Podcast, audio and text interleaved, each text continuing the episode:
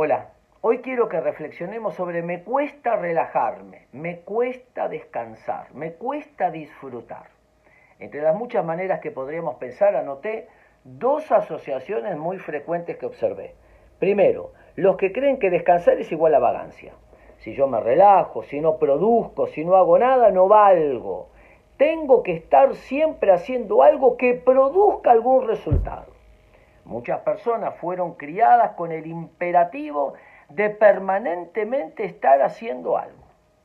Vagancia es igual a descanso, descanso es igual a vagancia.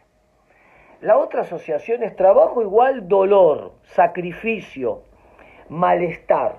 Una cosa es trabajar y esforzarse, obviamente, pero otra cosa es el sacrificio. Yo me sacrifiqué por vos.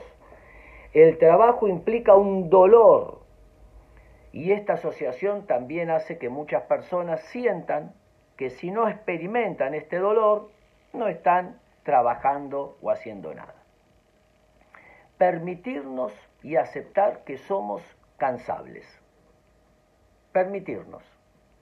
Saber de que tenemos que aprender a decir vamos y cuándo decir basta.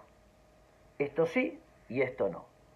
Y recuperar los límites internos y permitirnos el trabajo y el ocio creativo nos va a ayudar a hacer las paces con nuestro cuerpo, porque muchas veces nuestro cuerpo indica esta falta de límites. Si el cuerpo le pone el límite a la mente que la mente no sabe poner.